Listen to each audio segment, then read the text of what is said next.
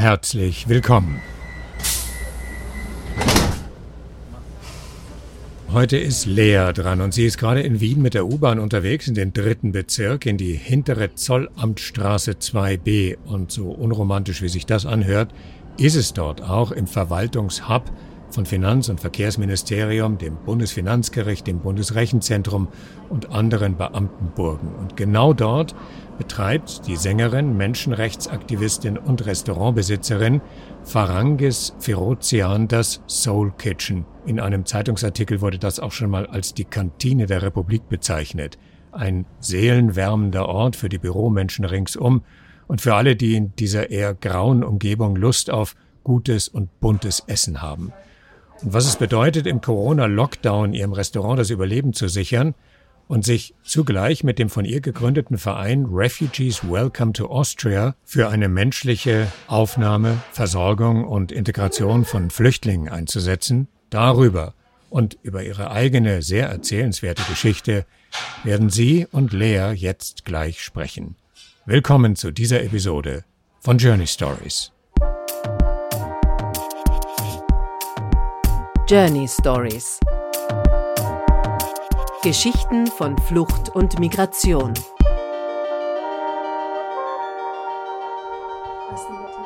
Alles negativ, ja. ja. Ich bin mit kaum jemandem Kontakt und die meiste Zeit im Homeoffice. Ja, ja, prima. Ja. Ist ein bisschen schwierig Homeoffice, wenn man ein Restaurant führt? Na, gar nicht, weil, weil ich ja ohnehin immer am Organisieren bin. Das heißt, die ausführenden Kräfte sind ja hier, wobei ich auch viel in der Küche bin. Also ich äh, koche auch mit, jetzt überhaupt, weil wir auch an neuen Rezepten arbeiten und, und die Zeit natürlich nutzen, um, um neue Wege zu gehen, weil wenn wir jetzt alle nur äh, den Kopf in den Sand stecken, dann hat auch keiner was davon. Ja. Also wir können ja die Zeit auch positiv nutzen. Ja. Genau. Und ich tue ganz viel in der Küche herumexperimentieren und schauen, was, was wir Neues machen können für die Zeit, wo es dann wieder losgeht. Genau. Ja, wie geht's dir denn jetzt sowohl als Eigentümerin eines Restaurants als auch als Künstlerin in der Zeit? Mm, ja, es ist halt, steht halt alles still. Es ist irgendwie ein bisschen traurig, wenn ich mich zurückerinnere an den ersten Lockdown. Da kam ich einmal vorbei, äh, um zu schauen, äh, wie es im Haus so aussieht. Und es war ein bisschen, ein bisschen leer alles, ja. Also du konntest Du konntest äh, irgendwie eine Stecknadel am Boden fallen hören und es war irgendwie schon ein bisschen surreal. Und ich musste dann auch ein bisschen weinen, weil das einfach verrückt war. Das war irgendwie so unrealistisch, was da alles passiert. Und ich kann es auch heute noch nicht so wirklich äh, realisieren, dass, dass unsere florierende Kulturszene jetzt auf einmal so stillsteht. Also Wien ist ja überhaupt so eines der Städte, wo immer viel Kultur äh, irgendwie ist und wo es immer wuselt. Und es ist halt ganz, ganz eigenartig, dieses Tempo gerade. Ja. Als Künstlerin ähm, ist, es, ist es natürlich schwierig, weil, weil man online äh, ist zwar eine Option, aber es geht halt nichts über ein Live-Konzert. Und wenn du, wenn du nicht den Funken überspringen lassen kannst auf deine Audienz, dann ist das natürlich auch, ja, das geht halt über, über digitale Medien einfach nicht. Also es ist zwar eine Option, die jetzt natürlich viele in Angriff nehmen, weil sie halt nicht anders können, weil sie irgendwie noch immer connected bleiben müssen. Ähm, aber also feeling-technisch kommt da leider nicht das rüber. Weil man muss sich ja auch spüren und man muss ja die Energien auch gegenseitig austauschen. Das ist ja, das fehlt halt, ja. Was ja auch ein großer Teil von, von der Arbeit ist und von, ja, ja von der Schönheit am Kunstsein. Ja, das ja. ist beim Essen ja auch sehr, sehr ähnlich. Also für mich, deswegen bin ich wahrscheinlich auch so happy äh, mit der Soul Kitchen und mit der Gastronomie, weil ähm, es für mich sehr ähnlich aufgebaut ist. Also es fängt einfach mit einem guten Grundprodukt an und ob das jetzt ein gutes Instrument ist oder äh, gute Gemüseprodukte oder gutes äh, Fleisch von einem, von einem feinen Bauern äh, und du dann daraus äh, einen coolen Song produzierst oder ein, ein, ein cooles Gericht und dann zum Schluss eben noch diese Magic-Filter, die dann noch drüber kommen und das gewisse Etwas. Äh, es ist auch bei beiden das Secret Ingredient ist immer Love. Wenn das nicht drinnen ist, dann ist es nichts. Ja. Es ist äh, bei der Musik hat den höchsten Stellenwert, ist einfach Liebe. Dieses Thema zieht sich einfach durch gute Songs durch und wenn das, wenn das da nicht drinnen steckt, das ist mit dem Essen oder mit einem Brot, das du selber backst, das ist ja genau dasselbe und ähm, das hat schon viele Parallelen.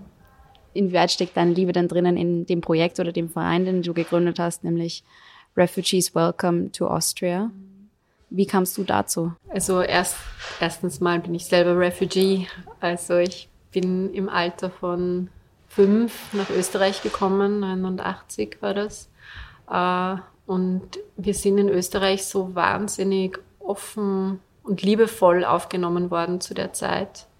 Das ist etwas, ähm, das, das, war, das war so schön. Ich erinnere mich an die Zeit, als wir in den Kindergarten gekommen sind und so viele Unterstützer um uns herum waren. Wir waren damals in Feistritz am Wechsel.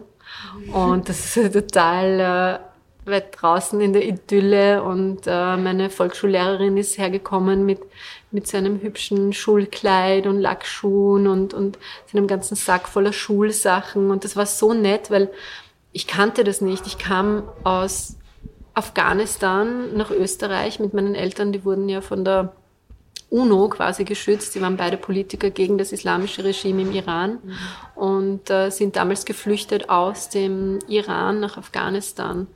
Und äh, es war ja eine, ein, ein, Zufall eigentlich, dass wir in Österreich gelandet sind, weil es so einen, ja, eigentlich eher ein Klassiker, aber so einen Mix-up gegeben hat mit Australia und Austria Ägypten eigentlich, Wirklich? ja, das ist der Grund, warum wir in Österreich sind, äh, ist, ähm, meine Eltern haben ein Visum eigentlich ausgestellt bekommen für Australien und wir hätten eigentlich dorthin fliegen sollen. Und wir waren ja von Afghanistan auf dem Weg dorthin, waren in Indien, in New Delhi. Und dort gab es dann einen Mix-up und dann haben die das Visum geändert irgendwie und dann standen wir plötzlich in Österreich am Flughafen. Und es war halt total spannend, wenn meine Eltern dann auf einmal Achtung, Achtung, Flughafen schwächert. Und so, ah, das ist aber nicht Englisch, das ist irgendeine andere Sprache. Ja? Und dann haben wir festgestellt, dass wir im Herzen Europas sind. Und äh, ja, das, das war so unsere Story. Und, und für, für mich war, war das einfach klar, wie 2015. Ähm, damals haben wir gerade die Baustelle unseres ersten Restaurants gehabt in, im sechsten Bezirk des Bits and Bytes. Und ähm, für mich war klar, dass ich zeigen muss auch, wie viel die Österreicher, wie offen sie sind, weil zu dem Zeitpunkt, da war das in der Presse gerade so Refugee Crisis und ich bin dann nach Dreiskirchen gefahren und habe gesehen, was da abgeht und habe mir gedacht, mich trifft der Schlag, weil damals, als wir nach Österreich gekommen sind, waren da, das war halt überschaubar. Aber zu dem Zeitpunkt, 2015 im Mai, ähm, das, das waren 3000 Leute und es sind schwangere Frauen in der Sonne draußen äh, auf der Straße gesessen und konnten nirgendwo schlafen. Also es war, die Situation war unmenschlich bis dort hinaus. Und mir war klar, ähm, dass das aber nichts mit der österreichischen Bevölkerung zu tun hat, aber nach außen hin, also international, wurden die Österreicher halt hingestellt wie die ärgsten Menschenhasser. Und ich kenne den Österreicher so nicht. Also es gibt natürlich Menschen, die immer anders gesinnt sind und gegen Refugees sind und so weiter. Ähm, die gibt es in jedem Land. Aber prinzipiell ähm, ist für mich der Österreicher ein sehr hilfsbereiter, warmherziger Mensch. Und äh, das ist das, was ich im, im Laufe meines Lebens hier in Österreich einfach immer wieder gespürt habe.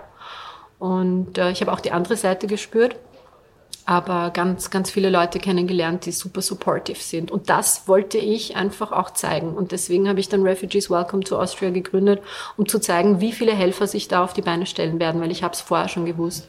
Und dazumals habe ich in einem Büro gearbeitet, in so einem Coworking Space, in der Schraubenfabrik. Das ist da ums Eck im zweiten.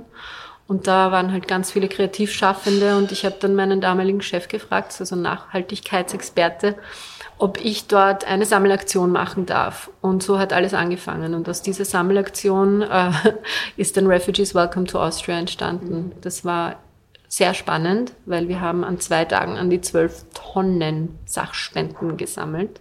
Das war natürlich nicht geplant. Wir haben uns gedacht, hm, da werden ein paar Leute ein paar Sachen vorbeibringen und wir werden die dann gemütlich verteilen. Das äh, war nicht so. Also ich, ich hatte im Endeffekt recht mit äh, dem hilfsbereiten Österreicher. Äh, es sind im drei Minuten Takt sind Leute gekommen mit Unmengen an vorsortierten, wunderschönen Hilfsgütern, kleinen Geschenkpaketen, ähm, Hygieneartikeln, alles, alles, was man brauchen kann in dieser Situation, ähm, Decken, alles. Und, und äh, wir haben das dann äh, sortiert. Es waren auch sehr viele Helfer, also hunderte Helfer, die sich dann auf die Liste schreiben lassen haben. Und dann hat sich da eine Bewegung draus entwickelt. Also das sind dann jeden Tag äh, Helfer gekommen mit ihren eigenen Autos, haben die Sachspenden abgeholt, sind quer durch ganz Österreich gefahren, haben die in die Lager gebracht, äh, haben die Leute dort versorgt, ähm, haben eruiert, was ihnen fehlt, wie man ihnen weiterhelfen kann. Also unsere Arbeit war ja nicht nur jetzt Sachspenden, sondern wir haben auch Rechtsservice angeboten. Wir hatten Juristen bei uns, die uns unterstützt haben. Äh, wir haben halt einfach geschaut, dass sie das bekommen, was sie brauchen für die Zeit, wo sie hier sind. Es war ja nie so, die Message war ja nie, wir nehmen jetzt jeden auf in Österreich, sondern die Message war, die Leute sind hier. Und wir müssen sie menschlich behandeln und sie nicht da auf der Straße herumliegen lassen und da kommen Babys auf die Welt und keiner schert sie drum. Das sind wir nicht. Wir Österreicher sind das nicht. Und äh, die Message muss äh, einfach auch äh, bei der restlichen Bevölkerung ankommen und auch international. Also das, das waren so die Impulse, die mich dahin getrieben haben. Ja. Das ist interessant, dass du das sagst, weil ich habe schon mit einigen Leuten gesprochen, die in dem Bereich gearbeitet haben und äh, ganz viel so Zivilcourage bewiesen haben und Vereine organisiert haben. Aber keine davon hat gesagt, die Ambition dahinter ist, zu zeigen, dass die Österreicher eigentlich äh, wirklich gute, liebe Menschen sind. Das war für mich einmal der erste Impuls, weil ich habe äh, von Freunden außerhalb, halt auf Social Media und so weiter, so, boah, die Österreicher und der Österreicher wurde nach außen hin immer mit diesem Nazi-behafteten Image dargestellt. Also das bekommt man in Österreich nicht mit, aber ich habe viele Freunde, äh, Kollegen ähm, im Musikbusiness und so weiter, die ähm, das halt mir immer herangetragen haben, vor allem über Social Media. Und mich hat das wahnsinnig gestört einfach, weil, weil ich weiß, dass es nicht so ist. Also auch wenn Parteien wie die FPÖ natürlich komplett in die Richtung gehen, ist das nicht der Spiegel, den man einem Österreicher vorhalten kann. Weil die meisten Leute, die ich kenne und die meisten Leute, die mir begegnet sind, sind eben nicht so. Und das war für mich urwichtig, das einfach äh, zu präsentieren. Und natürlich sind wir dann auf äh, große Schwierigkeiten auch gestoßen. Also wir haben nicht damit gerechnet, dass die österreichische Regierung so daneben liegt. Und ähm, wir hatten ja Glück, dass damals noch der Kern in der Regierung war, weil wäre die Crisis damals unter einer Regierung, wie sie jetzt ist, also ich weiß nicht, was die Grünen gemacht hätten, aber äh, unter Kurz und oder oder die Vorregierung mit, mit äh, Schwarz-Blau, das das wäre das wäre richtig schlimm gewesen. Also das das wäre das wäre ein Horror. Da wären Leute wahrscheinlich gestorben bin ich überzeugt davon. Man hätte dabei zugeschaut. Also wir haben ja, beziehungsweise es waren Freiwillige dabei, die, die sind quasi als Refugees in die Lager rein, waren aber keine Refugees und haben sich das angeschaut und haben dann Bildmaterial gesammelt und haben uns das zugesandt und wir haben es dann an die Presse äh, geschickt. Und was habt ihr da gefunden? Viel. äh, erstens einmal äh, vieles von den Spenden, die wir dort hingebracht haben und unsere anderen Kollegen, wie zum Beispiel Train of Hope, die wurden in Lager quasi einfach versperrt. Die wurden nicht verteilt, ganz bewusst nicht. Und äh, das wurde uns dann mitgeteilt und ich bin dann hinein und habe gesagt, so, wo sind unsere Spenden? ja, die sind eh verteilt und ich, ich habe aber gehört, die sind dort in einem Lager und wir sind dann einfach reingefahren, ja, also es war nicht erlaubt, weil wir hatten keinen Passierschein und so weiter, aber wir, wir haben das dann irgendwie durchgesetzt äh, und sind dann reingefahren und dann haben wir tatsächlich dieses Lager gefunden. Es wurde dann auch von den Mitarbeitern dort aufgesperrt, weil wir gesagt haben, wir gehen sonst an die Presse und da waren halt bis zur Decke hinauf, war das voll mit Sachspenden und die haben das einfach nicht verteilt. Und ich so, so, ich mache jetzt mal die ganzen Türen da auf, weil ich will sehen, was da los ist.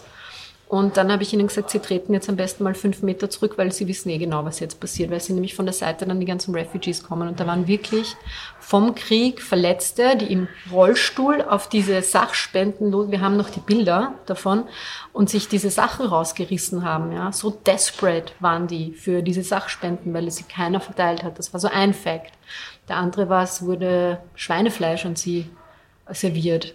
Und wie man natürlich weiß, waren viele aus Syrien die ähm, einen muslimischen Hintergrund haben und natürlich kein Schweinefleisch essen und denen kannst du Knacker mit, mit Porridge servieren. Erstens einmal ist das kein Essen und, und es ist total entwürdigend. Es gibt genug äh, andere Speisen, die man, die man um ein günstiges Geld, man, man hätte ja auch einfach Kooperationen mit Restaurants machen können. Wir haben alle äh, genug zu geben, ja. Also das, ja, es war einfach schlimm da, da, das haben aber viele gesehen dann auch. Also wir haben viel an die Presse herangetragen und, und ähm, es haben sich dann so viele Helfer gemeldet und wir haben sehr viel bewegt in der Zeit. Es war natürlich sehr nervenraubend für alle, die dabei waren. Viele haben auf der, sind auf der Strecke dann zusammengebrochen, energetisch. Ähm, ja, wir haben viele Kollegen, die dann wirklich einfach Burnouts hatten, weil wir dass so viel Arbeit von uns, weil du siehst Menschen, die, die komplett im Stich gelassen werden. Und in Wirklichkeit haben wir die Arbeit gemacht, die der Staat hätte machen müssen, weil die Bevölkerung sprach ja für sich, aber die Regierung war nicht unterstützend. Wir haben auch keinen einzigen Cent Förderung bekommen. Wir haben alles mit privaten Geldern gemacht. Und das ist, es blutet mir das Herz, wenn ich jetzt zusehe, was die derzeitige Regierung zulässt dass Menschen sterben müssen, dass Menschen in der Kälte erfrieren müssen ähm, und dann sich auch noch hinstellt mit erhobenem Haupt und behauptet, dass hier Hilfen fließen und dass eh gearbeitet wird, ist Bullshit. Mhm. Ja, und das weiß jeder, der eins und eins zusammenzählen kann. Und das ist schmerzhaft. Noch dazu in der ganzen Corona-Krise wo jeder leidet natürlich und wir alle zu Hause sitzen, aber wir sitzen im Warmen und wir sind safe and sound. Wir haben genug zu essen, wir haben äh, Netflix und äh, ja, es ist Nörgeln auf höchstem Niveau in Wirklichkeit, auch wenn es anstrengend ist, ganz klar. Aber in Relation zu dem, was äh, die Flüchtlinge dort durchmachen, ist es äh, gar nichts. Und ähm, ja, mir fehlen die Worte, weil man kann das nicht einfach der Allgemeinheit überlassen. Die Regierungen haben Pflichten, die sie erfüllen müssen und äh, das sollen sie gefälligst auch machen.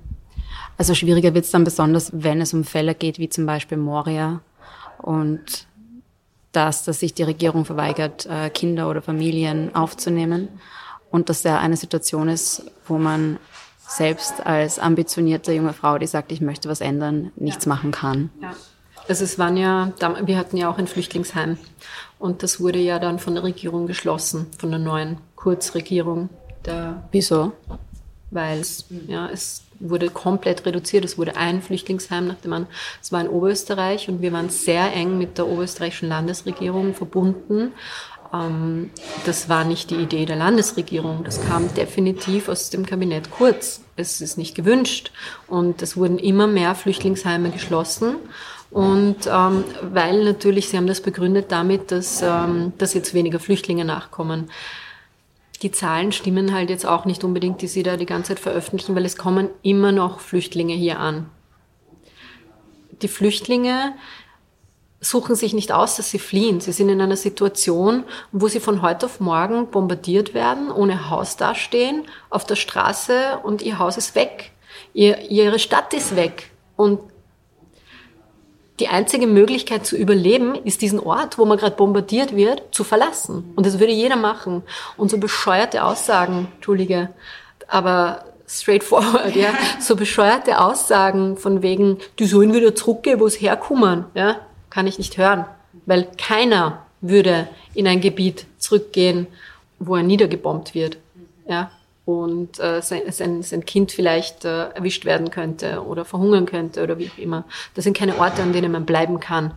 Und äh, natürlich äh, gibt es die Möglichkeit, dass sie in irgendeinen Nachbarstaat fliehen, aber die Angst, dass dort dann genau dasselbe wieder passiert, ist natürlich auch da. Und wenn man sich in die Rolle dieser Leute versetzt, was würdet ihr machen?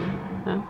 Ihr würdet euch den schönsten Ort aussuchen, den ihr irgendwie erreichen könnt, weil ihr wollt ja leben. Ihr wollt eine Zukunft haben.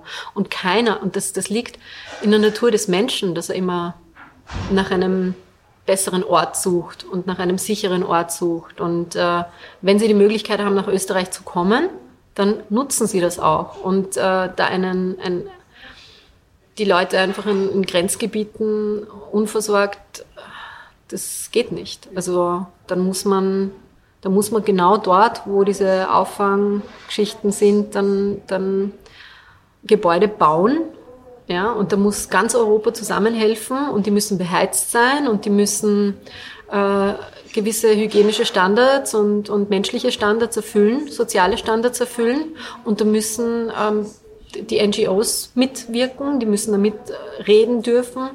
Äh, und da müssen halt Gebäude speziell dafür gebaut werden und geplant werden.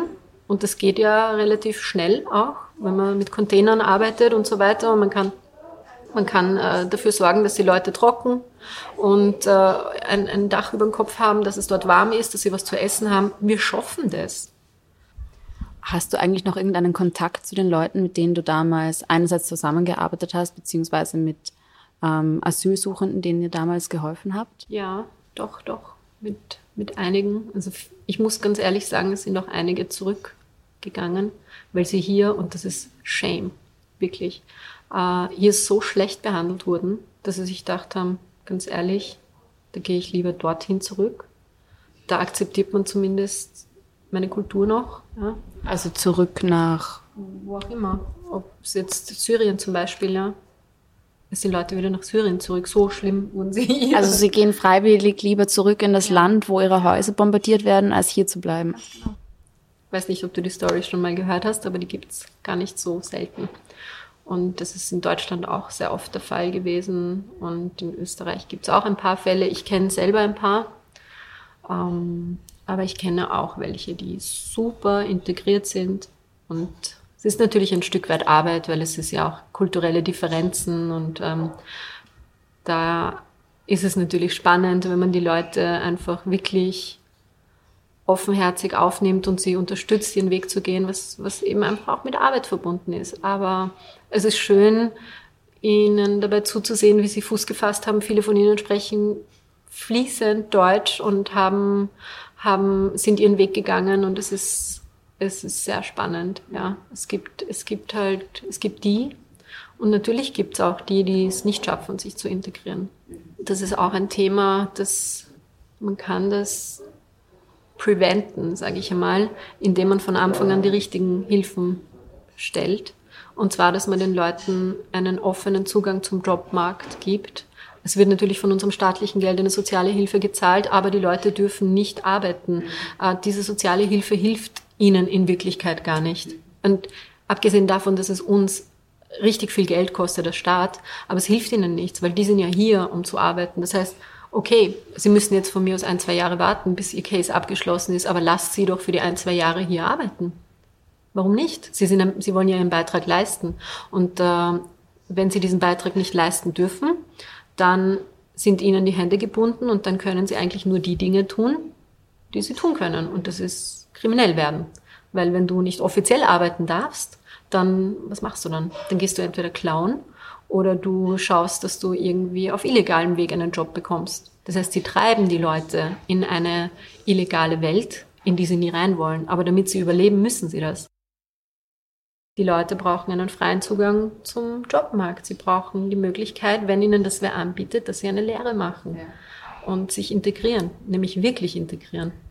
Also ich glaube jetzt, unabhängig davon, dass man natürlich Geld braucht, um zu überleben, ist Arbeit das ganz wichtige Feld, um soziale Kontakte zu machen. Also ich kenne das selbst. Ich war auch ein, einige Male arbeitslos, habe unglaublich verschiedene Jobwechsel hinter mir und ja, also keine total wichtig für die Psyche. Und gerade jetzt, wenn man sich vorstellt, es ist äh, Corona, ähm, man wohnt zum Beispiel wie ich alleine. Und es ist die Arbeit eigentlich der einzige, eine der wenigen Möglichkeiten, mit anderen Leuten im Austausch zu sein, der dir dann genommen wird. Ja.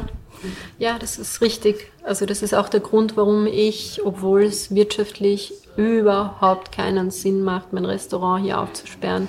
Äh, der einzige Grund, warum ich Takeaway anbiete, weil man muss sich halt vorstellen, wir haben jetzt dann die 4000 Restaurants, die jetzt alle Takeaway machen, weil ihnen ja nichts anderes übrig bleibt. Und dann ähm, verteilt sich diese, diese Geschichte natürlich auf alle. Das heißt, wirklich lukrativ ist es für ein paar wenige, die davor schon McDonald's zum Beispiel Nummer eins, ja, und dann kommen die großen Burgergeschichten.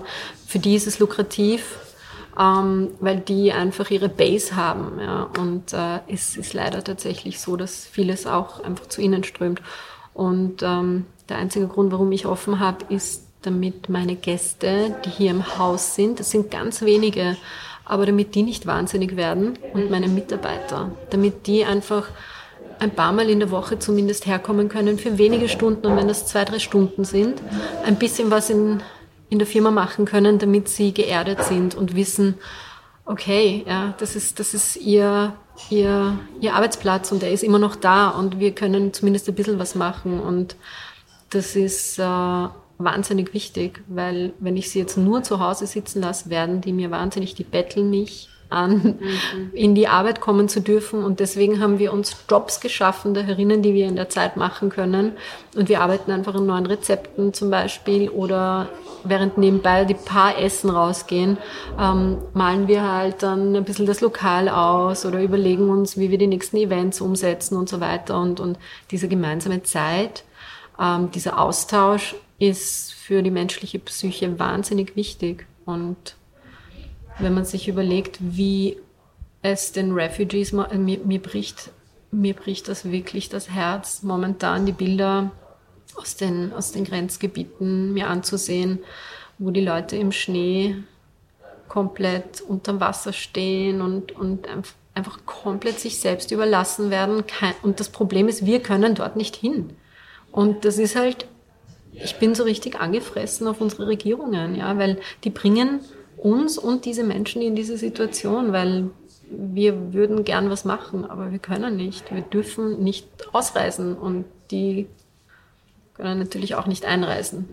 Ja, dann könnten wir ihnen zumindest äh, eine menschliche Basis bieten und ihnen ein menschliches Gespräch geben und ihnen zuhören und ihnen ein Dach über den Kopf geben ja, oder so das wird uns verwehrt. Und das mhm. ist, das ist hart, wenn dir diese Freiheiten einfach genommen werden. Weil wenn du bereit bist, dieses Risiko einzugehen, dir eine Grippe, einen Virus äh, einzufangen, um ein Menschenleben zu retten, das verfliegen wird, dann sollte dir dieses Recht auch zugesprochen werden. Ja, weil du wirst einerseits gezwungen, verpflichtet, dass du die Alten und Schwachen in deinem eigenen Land schützt aber es wird dir auf der anderen Seite verwehrt, Menschen, die gerade in einer lebensbedrohlichen Situation sind, nämlich doppelt. Ja, äh, eben dann kommt bei denen ja das Virus dann auch noch dazu, komplett auf, auf sich selbst. Und die werden ja dort auch malträtiert, teilweise. Und das, das ist hart für uns. Ja, auf jeden Fall. Als du jetzt dein Heimatland gewechselt hast, also von Iran zu Österreich, warst du ja noch sehr, sehr klein. Ja. Also wirst du wahrscheinlich relativ wenig Erinnerung daran haben. Aber wie sieht es dann mit deiner Mutter aus? Was, was sagt die zu der Situation? Weil die wird ja gemeinsam mit deinem Vater aktiv die, die Entscheidung gemacht haben, nach Österreich beziehungsweise nach Australien zu kommen. Mhm. Ähm, wie ist das für sie? Naja, ich meine, meine Eltern haben sich nicht ausgesucht, dass sie ihr Land verlassen. Meine Eltern waren gegen das islamische Regime dazumals und waren äh, sehr jung und politisch aktiv und wollten eine Demokratie für den Iran. Und ähm, es war so, dass meine Eltern beide zum Tode verurteilt waren. Das heißt, sie hätten nicht im Iran bleiben können. Ja, sie waren politisch verfolgt. Wir sind ja lange, lange Story. Wir wollten eigentlich nach England und dann bin ich krank geworden, dann kamen wir in Quarantäne äh, und dann haben wir das Flugzeug versäumt. Das Flugzeug wurde dann abgeschossen im Krieg. Ja, es ist äh, interesting stories. Geschichten, die das Leben schreibt. Und dann ähm, wäre der nächste Flug eben nach Australien gegangen und wie soll ich sagen, meine, meine Eltern das ist etwas, was ich von ihnen gelernt habe. Die haben Dinge einfach so genommen, haben dem Leben auch vertraut. Ähm, und dass wir dann schließlich hier gelandet sind, war nie ihre Entscheidung. Es war die Entscheidung der UNO, die das als Safe Place für uns gesehen hat und uns halt dahergeschickt hat. Ähm, sie haben sich natürlich gefreut, dass wir dann da waren, weil Österreich so ein bisschen das Herz von Europa ist. Das ist ja dieser kleine Schlüssel zum Herz von Europa, haben sie immer gesagt. Das hat ja auch die Form eines Schlüssels. Ich fand das irrsinnig romantisch als Kind schon. ähm, was sagt meine Mutter dazu? Ja, sie wäre natürlich lieber in ihrem eigenen Land, aber die Möglichkeit gibt's nicht. Und die Möglichkeit gibt's jetzt auch für viele Perser nicht, weil ähm, diese, diese wahnsinnige Unterdrückung dort, äh, du wirst politisch verfolgt, du wirst die, die Schergen der Regierung kommen zu dir nach Hause und zünden alles an. Du bist ein ganz normaler Bürger, aber es braucht nur einer in deiner Familie irgendetwas gegen die Regierung sagen und das ganze Haus wird niedergebrannt oder es kommen, sie kommen vorbei und, und, und schießen alle ab. Also ein, ein, ein, ein sehr lieber, enger Freund meiner Eltern sitzt da momentan im, in Teheran im Nevim-Gefängnis. Ähm, das ist eine ganz arge Story eigentlich, weil er ist Österreicher.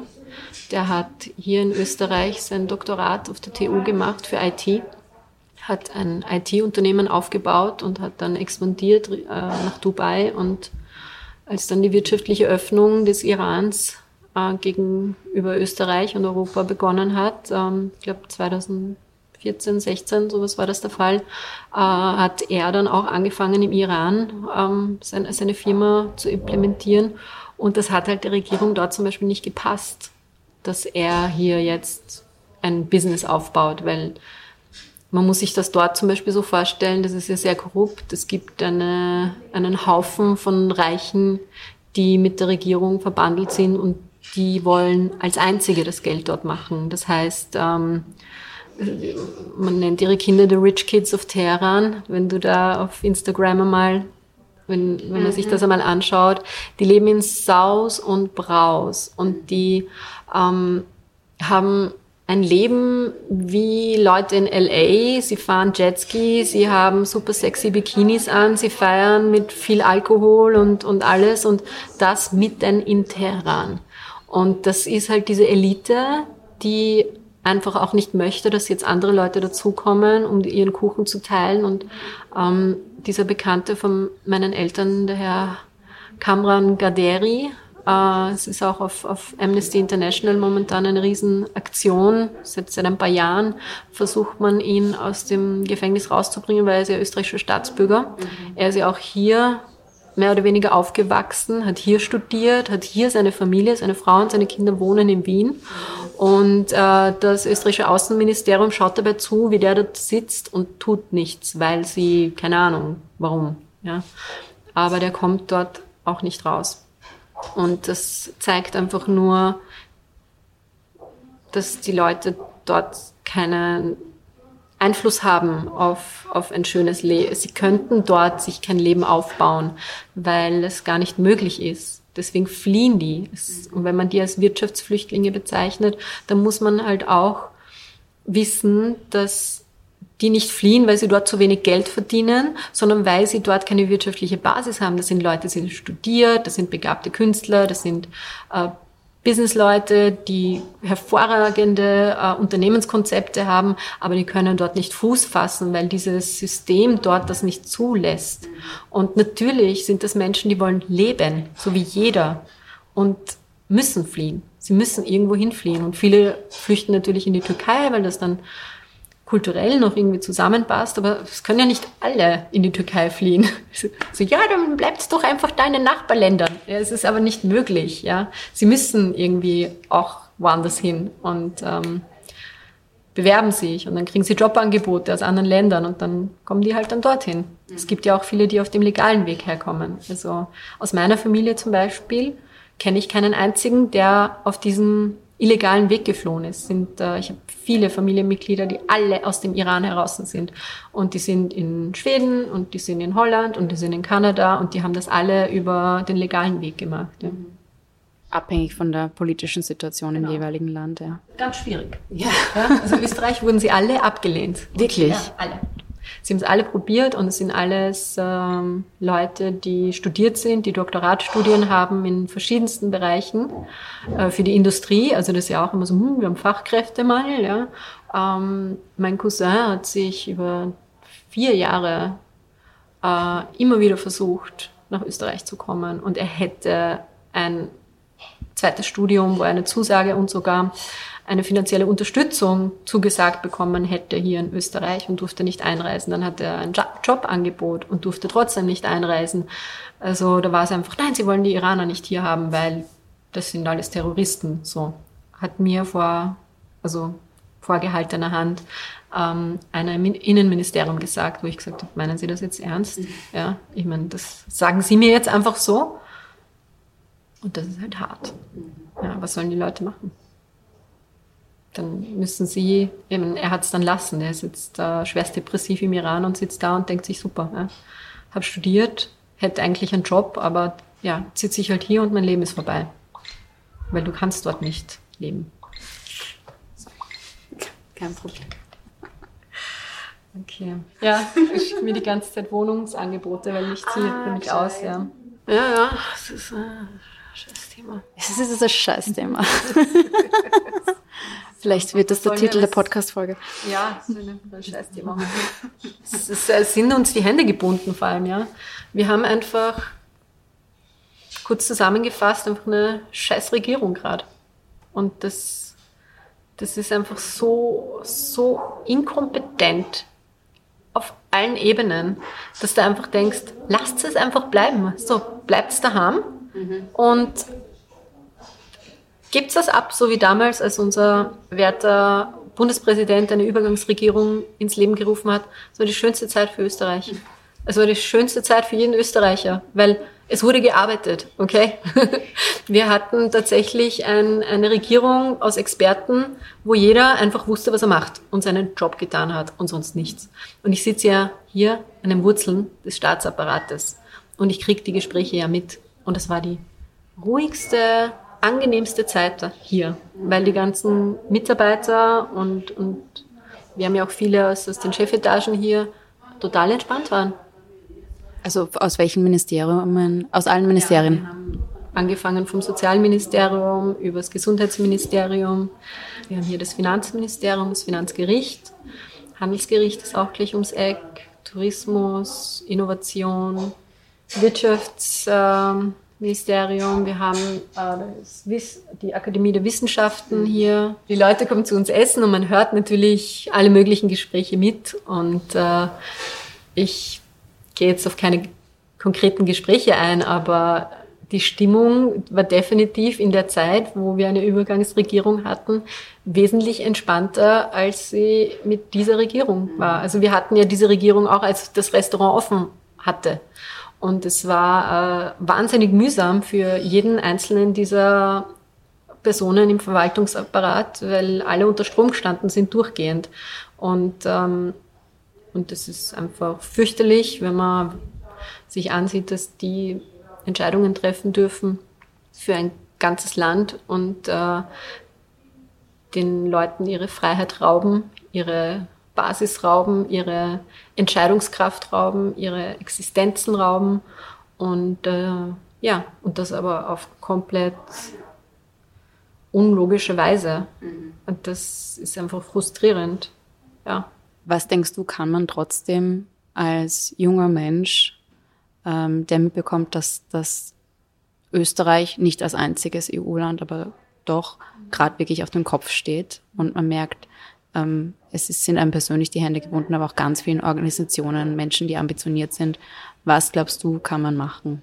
Also für mich ist diese ganze Krise ist so ein Wake-up-Call, weil der Mensch ähm, einfach glaubt, dass er diese, diese Regeln der Natur, die seit Jahrmillionen funktionieren, diese, dieses Gleichgewicht, das sich die Natur einfach mit ihrem Flow geschaffen hat, äh, beeinflussen kann. Und dass der Mensch das sich herausnimmt, dieses Recht, natürliche, Proze natürliche Prozesse so einzugreifen, dass er sie verändert, ähm, führt einfach dazu, dass die Natur dir die Rechnung präsentiert.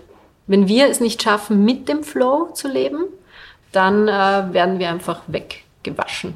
Und das ist wie wenn in deinem Körper ein Virus ist, dann kommt automatisch ein, ein, ein Fieberschub ja, und, und killt den Virus oder die Bakterien, die dich gerade befallen. Und genau das macht Mutter Erde gerade mit den Menschen. Wir haben sie wie eine Bakterienseuche befallen und, und fressen ihr einfach die Lunge auf und, und zerstören einfach äh, das, das Wassersystem und alles, was uns irgendwie in die Hände kommt. Ja, also reagiert die Erde auf uns genauso. Also jetzt ist echt so Rewind mhm. und voll gegensteuern. Ansonsten verlieren wir das. Ja. Und dieses machtgeile, wir brauchen mehr, wir müssen noch mehr fördern von dem und da müssen wir noch mehr raussaugen und da müssen wir uns noch mehr rausholen, ähm, führt genau gar nichts wohin, außer dass wir ja, ja. ausgelöscht werden von der Natur. Es gibt ja, es gibt ja schon viele coole Gegenbewegungen. Wir sind ja eine davon. Wir sind ein nachhaltiges Restaurant. Wir haben von Anfang an das Konzept gehabt, äh, grün zu arbeiten. Wir, und es geht erstaunlicherweise auch super, weil es gibt auch so viele Zulieferer, die genauso denken. Ich denke definitiv, dass sich was verändert. Es verändert sich momentan gerade ganz viel. Es geht gar nicht anders. Was ist das, was dich derzeit motiviert und was dich dranbleiben lässt? Ähm, ich denke mal, dass mit jeder Sonnenstunde, die jetzt dazu kommt, ähm, unsere Motivation steigt für mich, für mein ganzes Team weil ich den Sommer herbeisehne, weil ich weiß, wir können dann wieder draußen sein und ähm, coole Events machen und die Musiker wieder zurückholen. Die sind ja alle schon so frustriert und ihnen hier wieder eine Plattform bieten. Ähm, ich glaube, die Leute wollen einfach raus. Am liebsten würden sie wahrscheinlich dann den ganzen Sommer nur draußen verbringen und die Soul Kitchen wird auf jeden Fall ganz viele Events draußen machen und auf das freue ich mich wahnsinnig. Also ja, das wird richtig cool. Ich, ich träume schon von so Beduinen-mäßigen äh, Aktionen draußen, wo wir so Teppiche überall auslegen und Grünzeug und die Leute sitzen einfach nur draußen ja. und genießen einfach die Freiheit an der frischen Luft. ich sag's dir, es war für mich jetzt schon ein absolutes Highlight, einen Kaffee zu trinken, den ich mir nicht selber machen musste. Also oh, ja, vielen glaub, Dank. Ich glaube, dass die Leute einfach echt ready sind und wir sind es auch. Ja, wir freuen uns auf den Sommer. Das ist das, was uns motiviert im Moment. Herzlichen Dank.